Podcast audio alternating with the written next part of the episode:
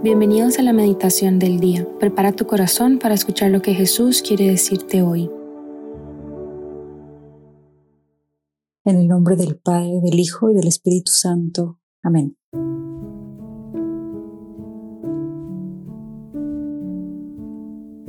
Hoy en este momento ponte en la presencia de Dios. Haz conciencia de que el Espíritu de Jesús está en ti. Haz conciencia que el espíritu que estuvo presente en la creación del mundo, que pasó de ser un caos a tener un orden, a tener día, noche, a separar agua de la tierra.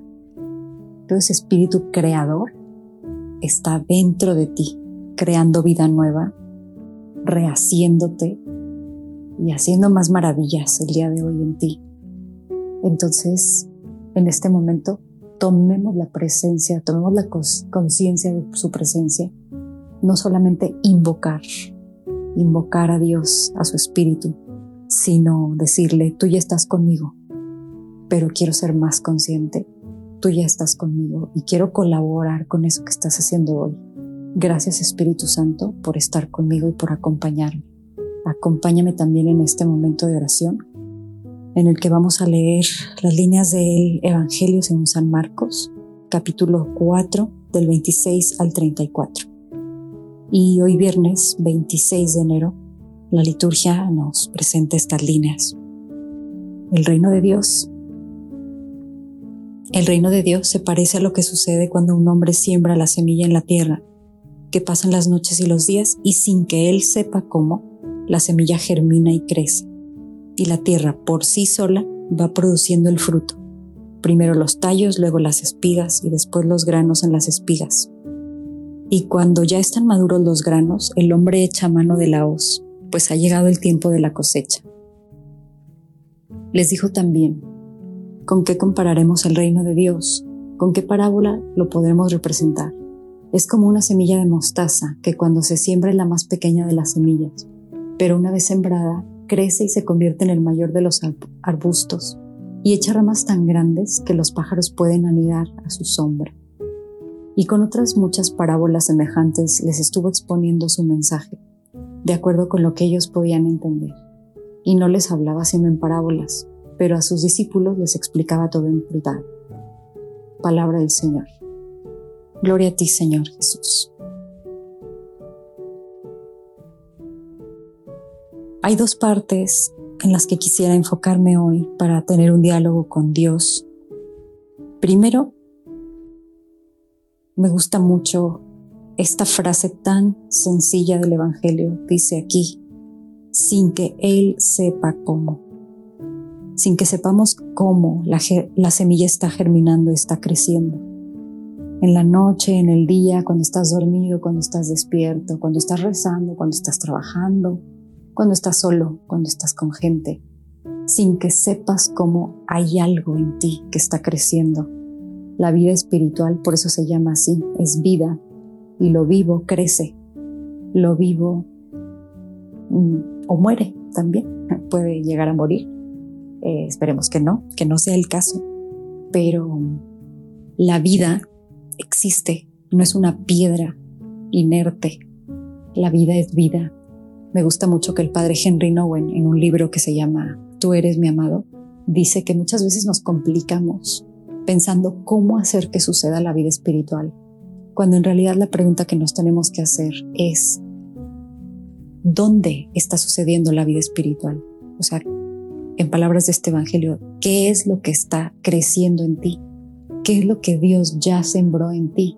¿Qué es lo que está tratando de aflorar, así como en a los como 6, 7 años creo que es algo mundial que los niños plantan un frijolito en algo de un poquito de tierra o en algodón y van viendo cómo crece de repente ese frijol se abre y empieza a salir una plantita.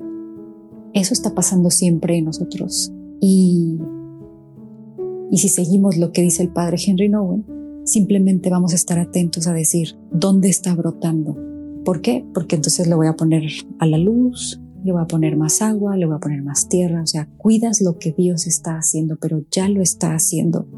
Entonces primero hoy pregúntate, ¿qué es lo que está haciendo Dios en ti? ¿Y cómo le puedes ayudar? Porque Él ya lo está haciendo. O colaboras con Él o no colaboras, pero Él está haciendo algo en ti. Por eso hoy, en vez de invocar la presencia del Espíritu Santo, dijimos, aquí está el Espíritu Santo, quiero ser consciente y quiero colaborar más con esa presencia que ya está en mí. Entonces, primera pregunta, ¿qué es lo que Dios ya está haciendo en ti?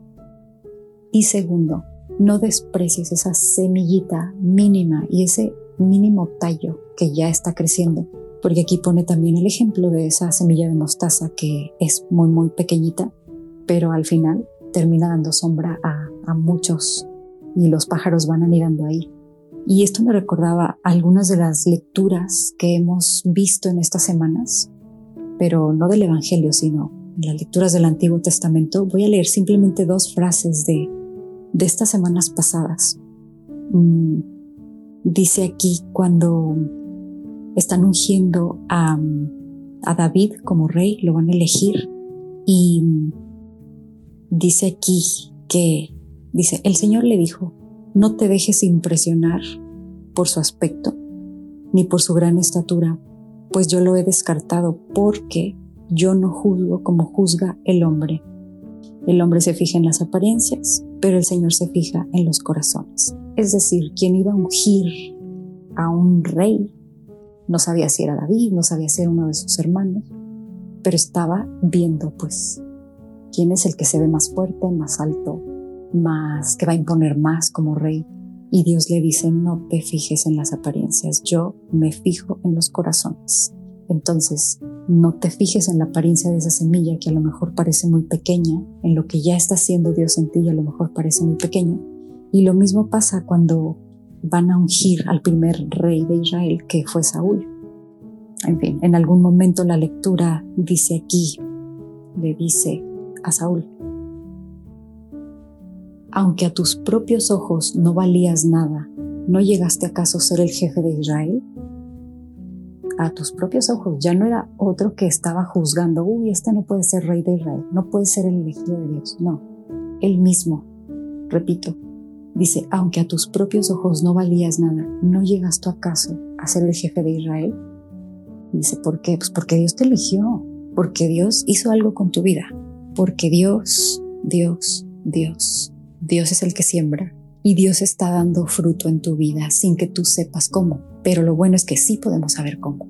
Podemos ponerle atención, podemos escuchar su palabra, podemos estar muy atentos a las realidades que nos rodean, a los movimientos de nuestro interior y decir, aquí está, aquí está haciendo crecer esta virtud o aquí está invitándome a cierta obra buena o aquí está marcándome el rumbo de mi vida, el rumbo de mi vocación personal.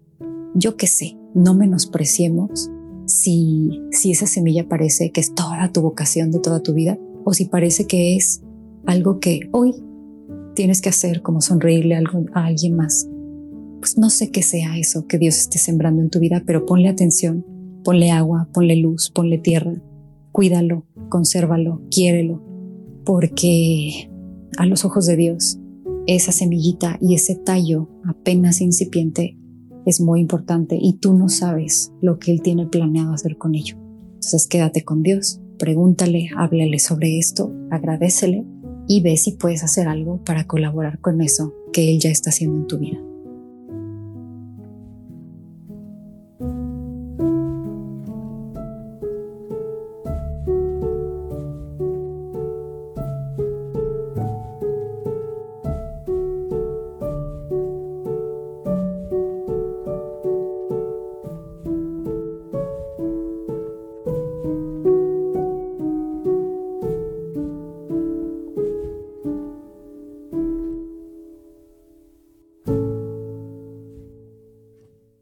Te damos gracias, Señor, por todos tus beneficios, a ti que vives y reinas por los siglos de los siglos. Amén.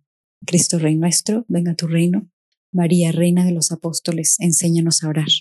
En nombre del Padre, del Hijo y del Espíritu Santo. Amén.